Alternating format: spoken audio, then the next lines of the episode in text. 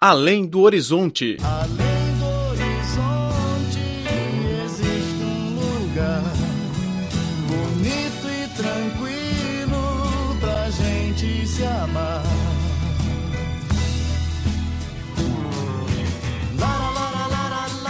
Olá, caro ouvinte, bem-vindo ao programa Além do Horizonte. Sou Laura Lee. Você ainda se lembra da primeira experiência de assistir a um filme no cinema quando era criança? No programa de hoje, vou apresentar um cinema inovador dedicado exclusivamente às crianças na Indonésia. Fique ligado, o Além do Horizonte está começando. A primeira experiência de assistir a filmes pode ser um pouco assustadora para uma criança.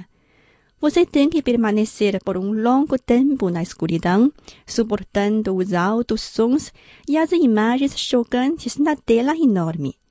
Mas o Cinemax Junior, situado nos arredores de Jakarta, na Indonésia, é um cinema bem recebido pelas crianças.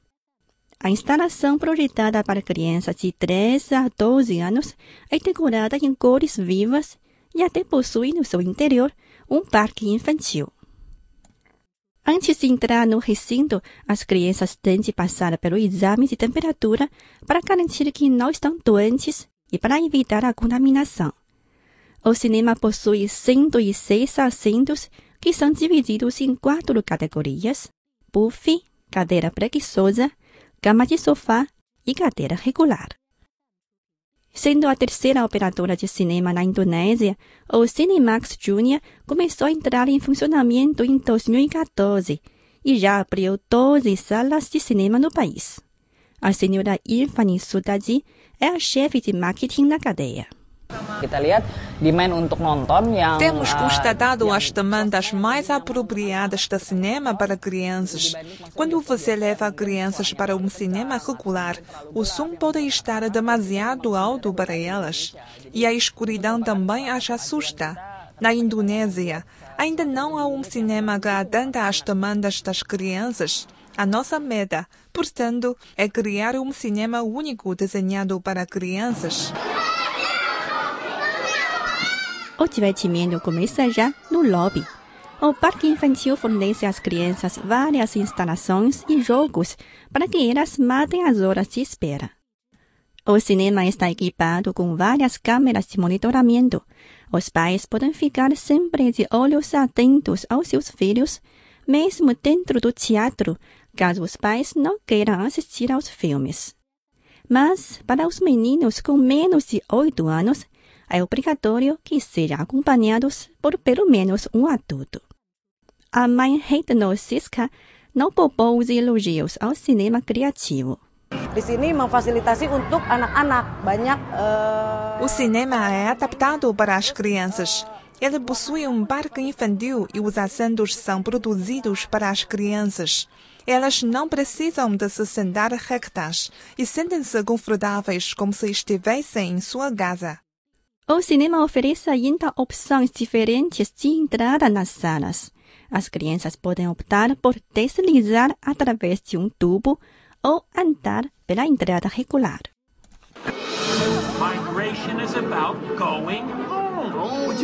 Para além de usar sons mais baixos, a iluminação do cinema fica ainda mais brilhante do que nos cinemas convencionais, permitindo que as crianças possam ver onde ficam e facilitando os seus movimentos. Hanga Sireka, de 12 anos, visita pela primeira vez a instalação. dewasa. Este não é um cinema regular. Ele é diferente do cinema para adultos. É um cinema para crianças. Tem jogos. Sinto-me confortável aqui. A Indonésia abriu recentemente o setor do cinema para capital estrangeiro na esperança de atrair mais investimentos. O vice-presidente da Agência Econômica Criativa, Ricky Pesik, disse. pada dasarnya kan eh, film itu eh, Geralmente, os filmes são produzidos com diferentes categorias de idades. Se as empresas do setor estão interessadas em categorizar os cinemas conforme as idades e criar um mercado específico, acho que é uma ideia muito interessante. Cinemania, a paixão da China pela sétima arte.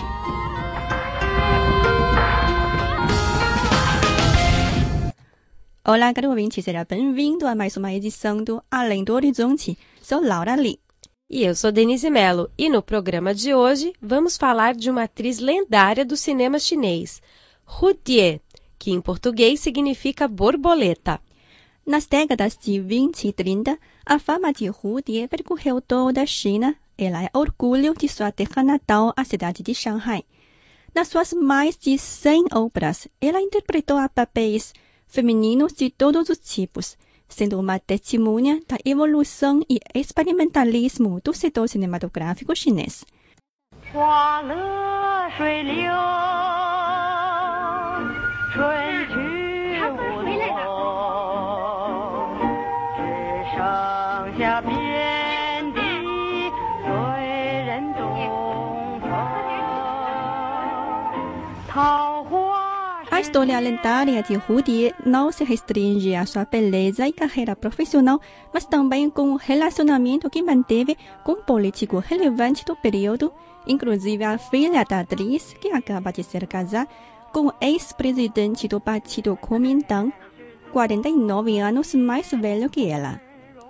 Hu Die nasceu em 21 de fevereiro de 1908 no distrito de Tilanqiao, na cidade de Shanghai. A jovem, apelidada de Bao Juan, foi a única filha da família, recebendo naturalmente todos os mimos dos pais. Logo que nasceu, a menina se mudou com a família para Guangzhou, sul da China, lá permanecendo por mais de 10 anos. Em 1924, Rudier, então com 16 anos, voltou a Shanghai e se matriculou no curso de cinema. Neste período, Rudier conviveu com famosos roteiristas e diretores que são considerados os pioneiros do cinema chinês. Hu Die começou sua carreira no cinema mudo. Ela atuou no primeiro filme sonoro da China, Cantora Peônia Vermelha. Depois participou do filme Flor da Liberdade, primeiro filme sonoro cujo som foi registrado em vida. Hu Die foi também protagonista do primeiro filme colorido da China, Casamento Infeliz. No filme Prímula da Noite, Hu Die interpretou uma moça que vendia prímulas todas as noites na entrada de um salão de dança. Vamos apreciar as chamas da vendedora cantados por Hu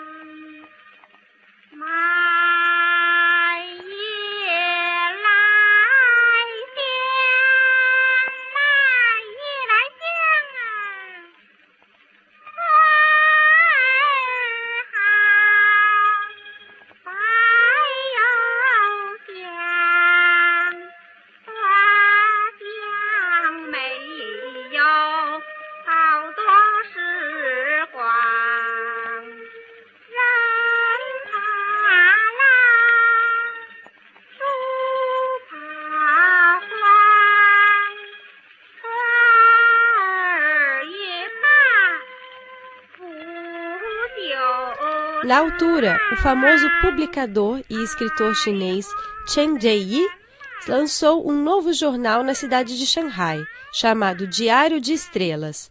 Para aumentar o volume de assinatura, a editora fez uma enquete com seus leitores sobre quem era a atriz mais charmosa da China. Hu Die foi eleita com a maioria dos votos, se tornando a rainha do ranking. Isso aconteceu em 1934. No mesmo ano, a atriz chegou ao auge de sua carreira ao interpretar o filme As Duas Irmãs. No longa-metragem, ela foi duas irmãs gêmeas, Da Bao e Bao, com personalidades bem distintas. O pai delas havia fugido depois de envolver com a venda ilegal de armas de fogo e levou com ele a caçula, Bao, abandonando sua mulher e a filha mais velha. Passaram-se dez anos, a irmã mais velha, Da Bao, junto com seu marido e a sua mãe, foram tentar a sorte na cidade grande. Ela foi recomendada para servir como uma ama de leite na casa de um militar cuja concubina era exatamente a sua irmã mais nova. Porém, até então as duas não se conheciam. A sonora que vamos ouvir é uma conversa entre as duas irmãs quando se encontraram pela primeira vez na casa do militar. Arbal, uma mulher rica e cruel, pergunta a Tabal sobre o nascimento de seu filho e manda a empregada que leve Tabal para tomar banho e trocar de roupa. O jeito de falar de Tabal e Arbal evidenciam autenticamente o abismo social entre elas e as personalidades completamente diferentes. 你姓什么？我姓林。你那孩子生下来多少日子了？